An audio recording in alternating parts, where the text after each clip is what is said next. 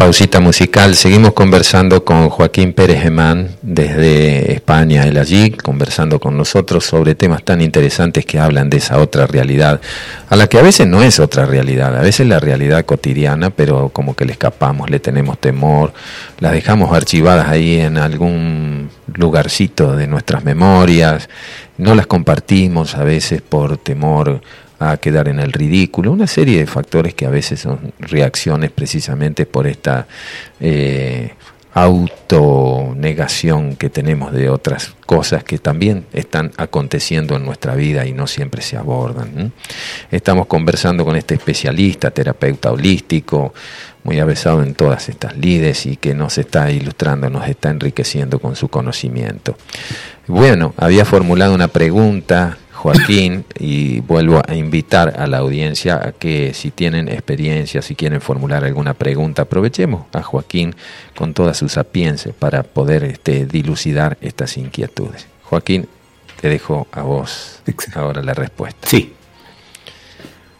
Fíjate, esto tiene que, mucho que ver con lo que conversábamos hace unos minutos y está es la, el conocimiento del proceso de la muerte y de la vida misma porque nuevamente, insisto, si nosotros conocemos qué, qué significa esta vida para la existencia de nuestro espíritu, tendríamos otro punto de vista muy diferente de lo que sucede a nuestro alrededor. Y la muerte evidentemente es parte cotidiana de lo que nos sucede alrededor. Por eso siempre insisto una y otra vez, conocer el proceso de la muerte y de la vida para poder tener una mayor apertura a lo que sucede.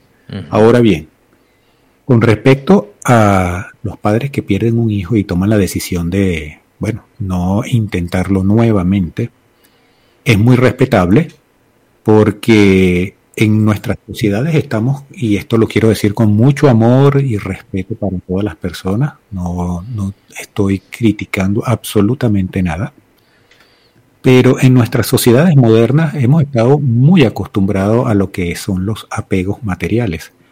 Y apegarnos a las personas no es diferente, es parte de lo mismo. Cuando un ser querido, ya sea padre, madre, esposa, hijo, parte, lo que nos duele es la ausencia física, no tenerlo frente a nosotros no poderlo tocar. Eso es lo que realmente produce dolor, pero ese dolor viene de lo que sería el apego a, esa persona, por llamarlo así. Sucede con la regresión. Cuando una persona entra en un estado regresivo, automáticamente su conciencia se expande. Esto significa que en ese estado todo lo que es la parte racional queda como que de lado y logra sintonizar ciertas frecuencias que con las cuales en las cuales puede contactar a otros seres. Estos, para explicarlo sencillamente, eh, es la misma frecuencia que tiene el moribundo antes de morir. ¿De acuerdo? Fíjate que moribundo, él tiene acceso a unas entidades, a unos seres que no pertenecen a este plano, pero tiene la posibilidad de contactarlos. En estado regresivo pasa lo mismo. La persona puede ir al alma y contactar con toda la información que está ahí grabada de experiencias relacionadas con vidas anteriores, pero también tiene la posibilidad de contactar con seres que ya han partido. Esto es algo que no se conoce mucho de las regresiones, pero es así. ¿Y qué sucede? Que en algunos estudios interesantes se ha descubierto que los padres pueden contactar con sus hijos que ya han fallecido y ellos les dicen que están en un lugar bello, hermoso, donde no hay dolor, donde no hay ningún tipo de sufrimiento ni malestar, donde todas sus dolencias no existen y que se queden tranquilos, que en un futuro, cuando al padre o a la madre le toque partir, él va a estar presente para recibirlos y acompañarlos en ese tránsito. Esto, a pesar de que suene fantástico, es una realidad palpable. Ahora quiero hacerte una pregunta relacionada con esto, para, para no avanzar en esto. Ahí no continuaría, no continuaría una especie de apego cuando expectativa, ¿cierto? Eh, o hasta podría llegar a generar o inducir por mala comprensión una intención de quitarse la vida para estar más cerca de esa persona que del otro lado le dice que cuando le toque el momento se reencontrarán y él va a estar presente. ¿Cómo, cómo se interpreta? Esto es muy delicado, me parece. Excelente pregunta y justamente eso era lo que te iba a comentar. Estamos en sintonía, eso es ah, importante, Oscar. sí, justamente eso es lo que te iba a comentar. Fíjate que cuando esto sucede, única y exclusivamente las personas que van a hacer una terapia regresiva para tratar de resolver un asunto relacionado con la pérdida de un hijo o de un familiar muy querido, tienen que estar en el último estado, la última fase del duelo. ¿Qué significa esto? Que si yo pierdo un familiar y estoy en la primera etapa del duelo, que es la negación, jamás voy a ir a una terapia regresiva. Tal vez vaya a un medium para averiguar cómo está mi familiar, pero en ningún momento yo estoy aceptando que ese familiar se fue. Yo estoy ahorita en pugna con, con mi realidad, con Dios, con todo eso, y paso a la segunda fase del duelo, donde desato la ira, y así voy. Cuando ya llego a la última etapa, que es la aceptación, esto eh, produce una, un cambio en la mentalidad de la persona. Entonces hay una apertura porque ya él aceptó de que, bueno, la muerte existe, este familiar ya no está a mi lado, tengo que seguir viviendo. Fíjate que es interesante porque en muchos eh, estudios de contactos con seres fallecidos y sobrevivientes, o sea, los familiares que quedan aquí, lo primero que hacen es decirle estoy bien, no sufras. Y después hay una especie de silencio en esa comunicación hasta que la persona comienza como que a darse cuenta de que de aceptar esa realidad y ahí comienza nuevamente una etapa de comunicación muy rica. Mm. Igualmente sucede en las regresiones. Las personas que hacen regresión para este tipo de situaciones, en el 99% de los casos están en la etapa de aceptación. ¿Esto qué significa? Que al igual que el moribundo, cuando ve al familiar que está en la pata de su cama o al lado de la cabecera de la cama, cambia totalmente su percepción de la muerte, se le ilumina el rostro, sonríe y, la gente que está a su alrededor no entiende por qué. Es porque él ya tuvo la comprensión de la muerte. En este caso sucede lo mismo. Cuando el familiar puede contactar con su hijo o con el ser muy querido, y en, en esa fase del duelo, la comprensión que se desata en su mente es tan grande que automáticamente le pierde el miedo a la vida, eh, perdón, el miedo a la muerte, quise decir, comienza a tener una vida más plena. Conozco muchos casos donde las personas inclusive se han volcado a transmitir su experiencia para ayudar a otras personas que han perdido hijos. Tengo muchísimos casos conocidos en ese aspecto. Y Lejos, totalmente lejos queda cualquier idea de suicidio o de acortar la vida para encontrarse con el ser querido, porque lo primero que le dicen el ser querido es que tú tienes una misión que cumplir aquí, ya yo cumplí la mía y he partido, pero tú tienes que terminar tu misión. Y cuando termines, cuando llegue el momento, es que nos vamos a encontrar. Antes no. Entonces, eso queda totalmente disipado frente a, una regresión de este tipo. Claro. Eh, acá en la Argentina también hay un grupo que se encarga precisamente de ayudar mucho a los padres que han perdido hijos. Eh, hemos hecho una nota con Victorio en Santa Fe, que es este, también una persona que ha, ha tenido experiencias en ese sentido y bueno, como parte de esas experiencias se dedica junto con su esposa a ayudar a estas personas que están perdiendo los hijos y a veces no encuentran consuelo. Y hemos conversado con él, es muy interesante el trabajo, muy solidario, muy, muy, muy serio y al mismo tiempo muy enriquecedor para salir de, ese estado anímico, ¿cierto? Que no encuentra eh, explicación a muchas cosas precisamente por siglos de, negar la vida después de la muerte. Eh, mencionaste eh, ya en el programa anterior también, pero ahora como al pasar y sin hablar directamente de ello, de las dimensiones, ¿cierto? Y háblanos de las dimensiones, esas dimensiones a donde tú decías que se encontraban con personas que no estaban en este plano y que tampoco pertenecían a lo mejor a su intimidad. Las dimensiones. Estamos en la tercera y vamos para arriba. Es correcto. Estamos en la tercera y en teoría deberíamos ir para arriba.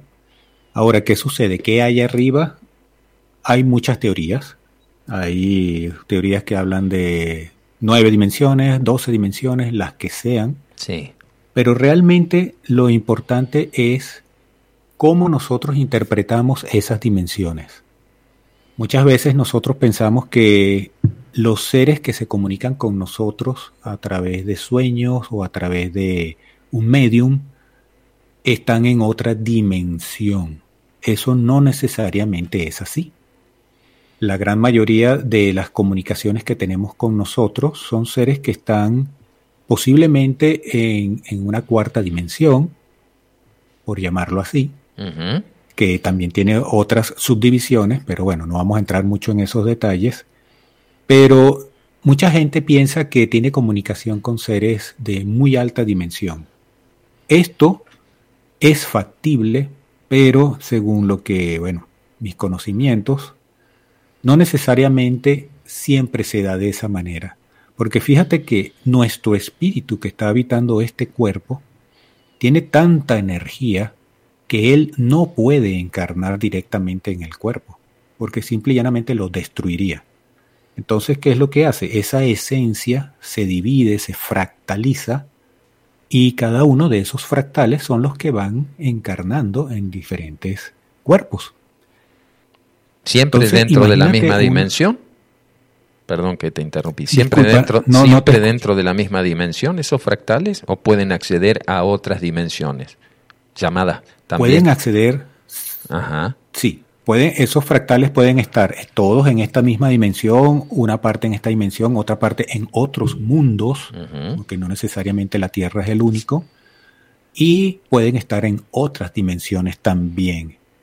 Te comentaba en el programa pasado que dependiendo de la experiencia que quiere ese espíritu adquirir, eh, sus diferentes fractales van a tomar como que, mira, voy a hacer estas experiencias en la Tierra, esta en este mundo, esta en este otro, esta en esta dimensión, esta en el pasado, bla, bla, bla.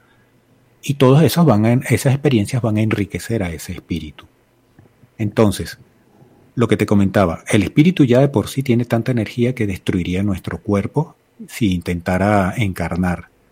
Entonces, imagínate una, una entidad de una quinta, sexta dimensión. Sería muy complicado. Hay mediums que dicen poder bajar o poder eh, canalizar información de estas entidades. Y sí, es efectivamente porque yo, yo lo viví en su oportunidad. No directamente, pero sí, sí en presencia de ciertas manifestaciones. Y es increíble. Ahora, estas entidades son tan elevadas, tan elevadas, que muy pocas veces tienen contacto con nosotros. Ellos tienen como una para que se entienda como una cadena de mando en la cual ellos van como que bajando las, las directrices para que nosotros podamos entender qué es lo que ellos nos quieren transmitir. Por ejemplo, en la quinta dimensión no existe ni el bien ni el mal. La cuarta dimensión, en teoría, es una dimensión muy parecida a la tercera, solo que no tiene densidad física. Existen varios niveles, está el más bajito, que es el que está más cercano a nosotros cuando fallecemos, vamos ahí. Luego existen otros niveles un poco más superiores. Cuando llegamos a la quinta ya no existe el concepto del bien ni el mal, todos son situaciones. Entonces, aquí es donde una alguien podría aprovecharse de esa información para hacer el bien o el mal, porque si tuviéramos acceso a ese tipo de información, uno podría llegar allá arriba y preguntarle a una entidad de esta dimensión, mira, yo quiero saber algo para eh, crear un genocidio en la Tierra. Esa entidad te va a dar toda la información. Igualmente al contrario. ¿Es ético o no? Mira, no existe ni el bien ni el mal. Entonces, y de ahí para arriba la cosa se comienza a complicar un poco más, porque ya vienen dimensiones más superiores donde nada más hay formas, donde nada más hay sonidos, donde nada más hay cosas que no podemos comprender con nuestra mente limitada de tierra. Entonces, las dimensiones existen, pero no es algo que nos debería preocupar porque nuestra misión en este momento es tratar de incorporar el mayor aprendizaje posible a través de experiencias en esta vida. Siempre trato de, de decir eso porque es que a veces hay gente que se fanatiza mucho con las dimensiones, pero realmente no nos van a aportar nada para que nosotros evolucionemos. Mm. No sé si he sido claro. Sí, totalmente. Además hay que tener mucho cuidado con esto porque el, el saber de la existencia o al menos este como una posibilidad de otras dimensiones hasta puede generar nuevos campos ilusorios, ¿cierto? Y ya estamos dentro de uno grande, ¿no? Entonces estamos tratando de salir de, este maya, de este, de este, plano de la ilusión, donde eh, nosotros tomamos como realidad todo lo que experimentamos a través del campo físico y hay otras realidades paralelas como las de los periodos de sueño donde no estamos viviendo eso a un nivel físico denso, pero sí lo estamos viviendo a través de una experiencia del plano de la conciencia. Entonces es como que somos seres interdimensionales aún en, dentro de nuestra propia experiencia física. ¿sí? El hecho de que a lo mejor no se haya comprobado todavía, o sí, pero se lo mantiene ocultado para no alterar, ¿cierto?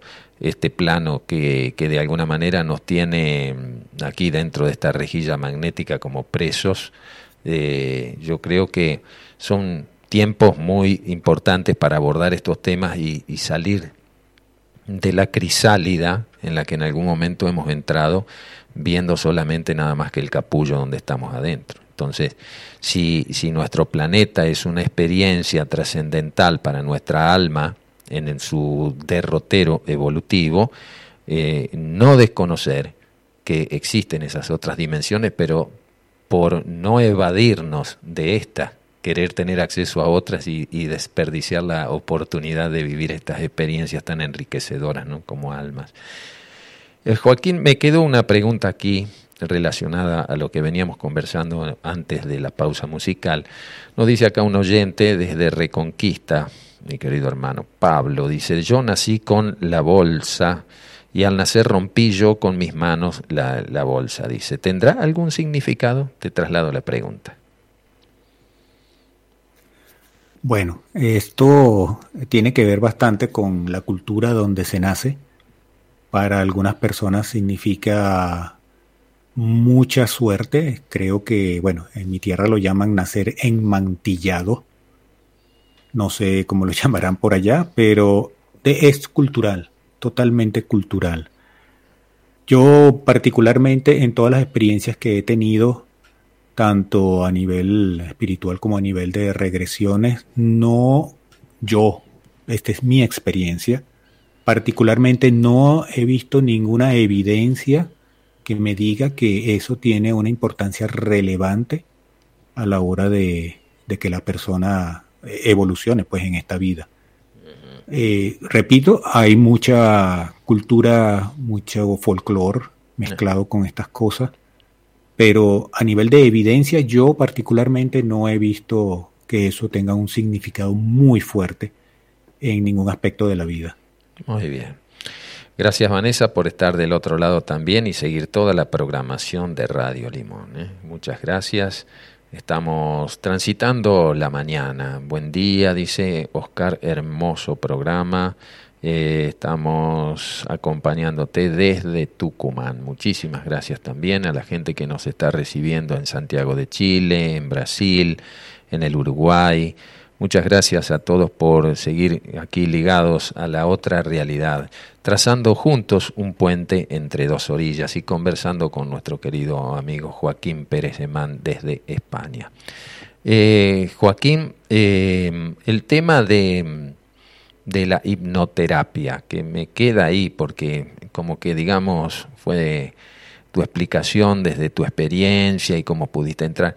Explícanos, a, mí que soy muy, muy neófito en esta área, y, a la audiencia, porque puede haber ciertos pruritos al respecto, eh, hoy se dice que, bueno, hay ciertas sustancias que se le están agregando a las anestesias, por ejemplo, en el caso odontológico, como grafeno, que pueden tener otras consecuencias en el tiempo que pueden ser eh, alteradores de todo el sistema biológico con el que nosotros normalmente nos desenvolvemos.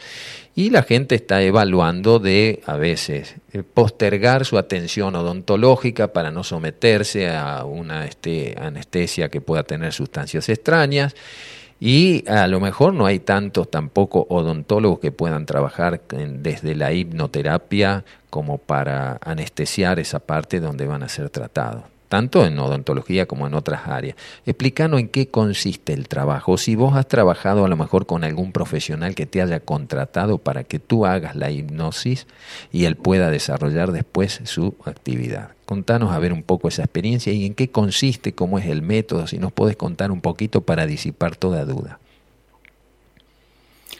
Buenísima pregunta, Oscar. Eh, lamentablemente no he trabajado con ningún profesional que busque apoyo para hacer su trabajo, eh, sería maravilloso, realmente. Llegará el tiempo. Por el cuento que te acabo. ¿Perdón? Llegará el tiempo en que sí, te van a buscar. Esto, esto, esto llegará el tiempo. Vamos caminos para ahí, hermano. Fabuloso, fabuloso. Estoy apuntado en la lista. Eh, bueno, en función de la historia que te comenté hace unos minutos de mi madre que se asistía con hipnosis para sus tratamientos odontológicos, efectivamente, no solamente tratamientos odontológicos, sino tratamientos un poco más complejos han sido realizados con hipnosis. Aquí hay que diferenciar dos ramas muy, muy diferentes de lo que sería la hipnosis. La primera es la hipnosis de show, la hipnosis de entretenimiento que existe y es real. Los, las personas que participan no son actores fingiendo, no, es real. Solamente que, bueno, es para entretenimiento, para pasar un rato agradable, reírse un poco, pero las personas han asociado este tipo de eventos con la hipnosis en general y cuando le plantean, mira, podemos hacer hipnosis para trabajarte una muela, la persona dirá, bueno, este se volvió loco está, mal de la cabeza. Eso le ha dado como que una mala fama a la hipnosis, lamentablemente. Pero bueno, ahí está la otra, la otra rama que es la hipnoterapia, es decir, la hipnosis terapéutica.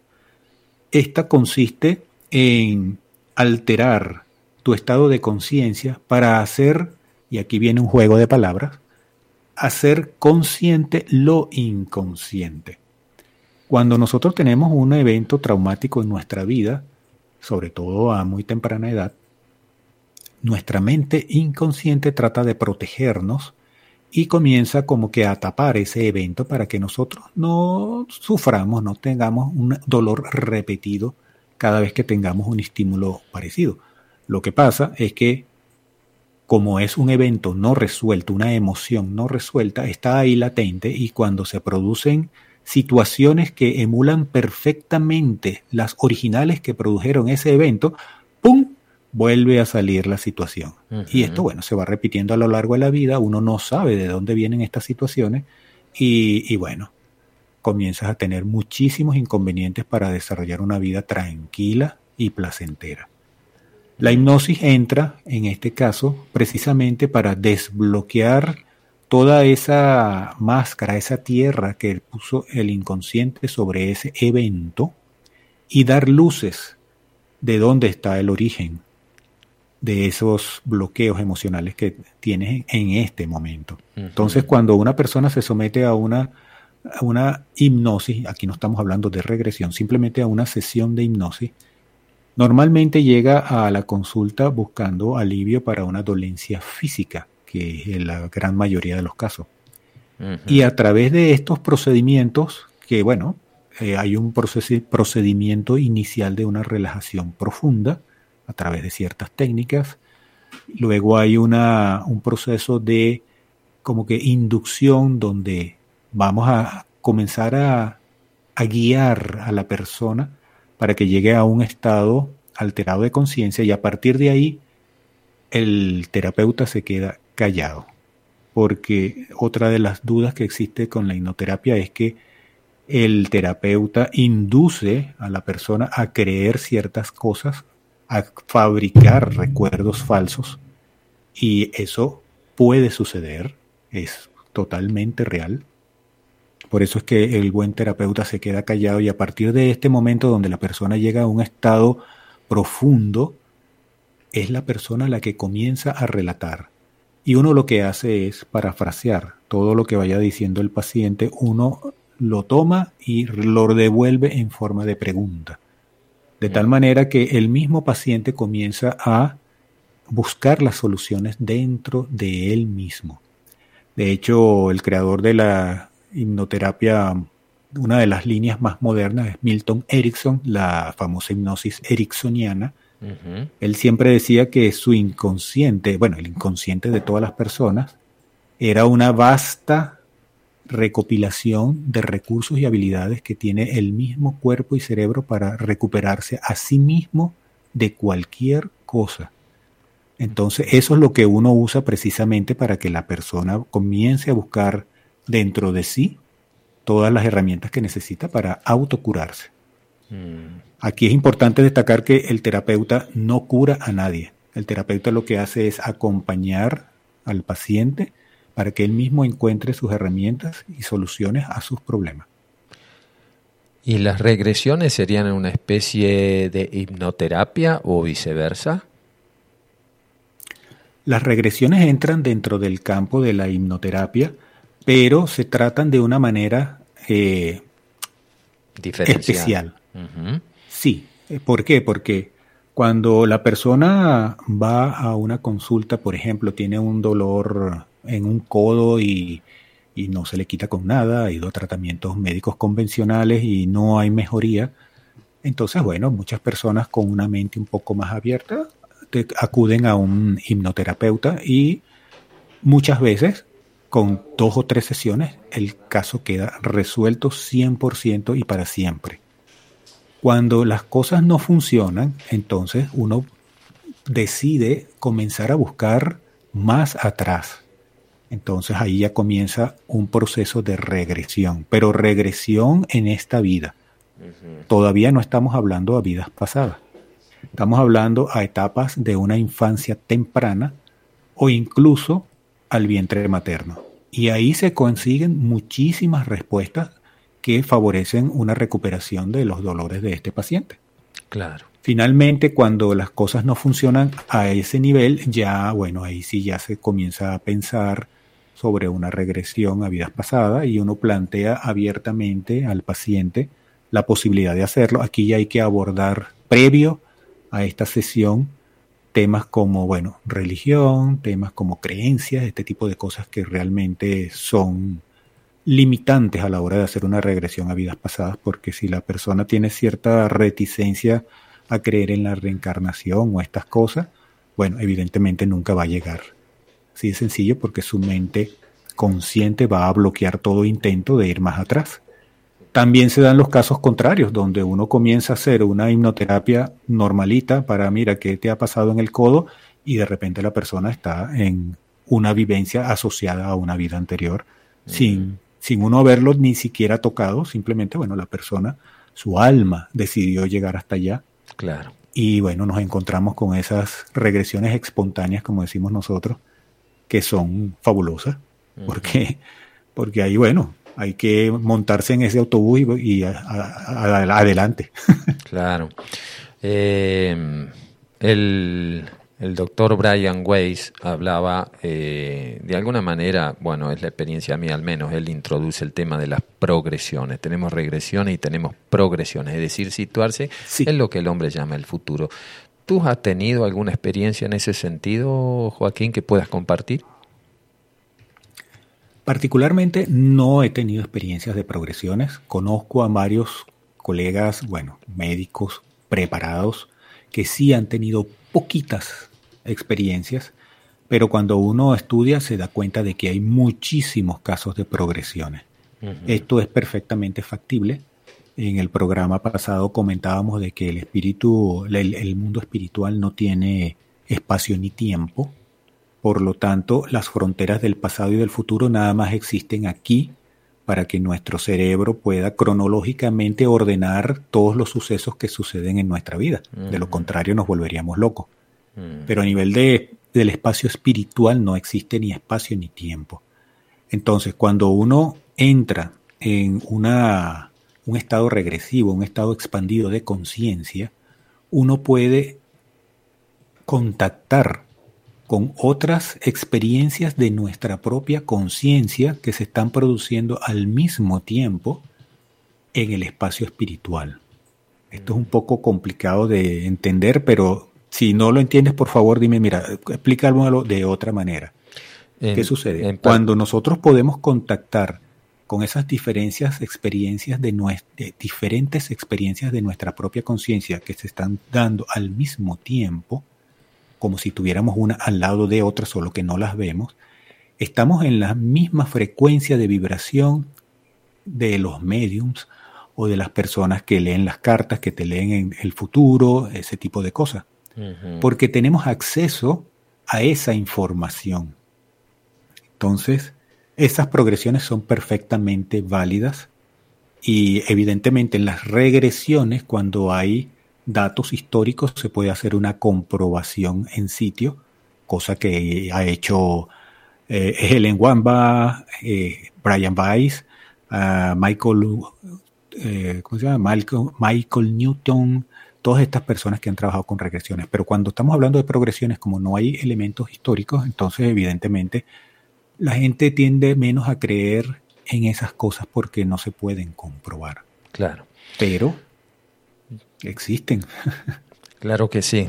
Eh, bueno, el tema es por demás interesante, mucha gente colgada en silencio, escuchando estas palabras, gracias a María Yapsi desde Cosquín y eh, a tantos otros que bueno, van mandando algunos mensajitos para acompañarnos en esta mañana y ayudarnos también a ir dilucidando tantas inquietudes y preguntas que a veces este, nos formulamos en nuestros momentos de silencio y que en algún momento refractan y retornan a veces esas respuestas, al menos con la experiencia como la que nos está ilustrando Joaquín Pérez de Man.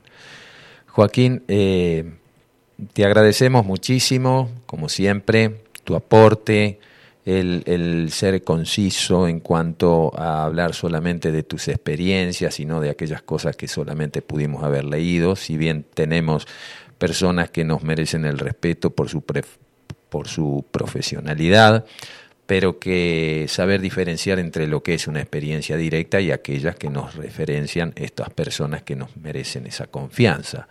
Así que eh, es por demás de decirte nuestra gratitud por tu participación, por haber dispuesto este tiempo para ser parte de esta tribu limonera, como dice aquí la audiencia, y traer estos temas que también conforman esa otra realidad con la que convivimos muchas veces. Te agradecemos muchísimo, te vamos a ir despidiendo y te dejo las últimas palabras para que tú también te despidas de la audiencia y si tienes un mensaje al respecto, algo que sea eh, un incentivo para vivir la vida desde una perspectiva más amplia. Muchísimas gracias, Oscar. De verdad, muy complacido por haber participado nuevamente con tu tribu limonera. y encantado, bueno, si existe alguna posibilidad posterior de participar con algunas dudas que tengan tus escuchas, fabuloso. Para finalizando, me encantaría de que, bueno, todas las personas los invito a que traten de investigar un poco más de la muerte. Esto no es algo que, se deba dejar oculto. Esto es algo que se tiene que comenzar a estudiar de manera seria y hacer todos los esfuerzos para que mientras más temprana edad se pueda comenzar a estudiar este tema, muchísimo mejor. Lo otro, para finalizar, es con respecto a la hipnoterapia. Hay muchas personas que quieren una, una alternativa médica, por llamarlo de alguna manera, a sus dolencias. Y yo siempre digo que esta es una excelente herramienta. Evidentemente hay que buscar a un terapeuta que sea confiable, donde haya química, donde tanto terapeuta como paciente se puedan entender de una manera bastante diáfana y tranquila para que todo esto funcione. Pero que investiguen también, al igual que con la muerte, investiguen para que esos miedos que están dando vueltas en la cabeza se disipen de una vez. Perfecto. Y a vivir feliz. Y a vivir feliz. Recordanos tu canal en YouTube. Mi canal Joaquín Pérez Emán. En Instagram y en Facebook igual. Joaquín Pérez Emán. En YouTube también, querida amiga muerte. Ahí está. Joaquín, un abrazo a través del éter, a través de la palabra, a través de este sentimiento de ir conformando eh, esta tribu también, de la cual, bueno, no es mi tribu, ¿cierto? Es la tribu. Eh, estas son tribus sin, sin, sin caciques, ¿eh? sí con responsables. Así que te agradecemos muchísimo, te damos nuestra despedida y bueno, te convocaremos siempre dentro de nuestras inquietudes y posibilidades para seguir dilucidando el misterio de lo que significa a veces vivir en dimensiones paralelas sin saber que lo estamos haciendo.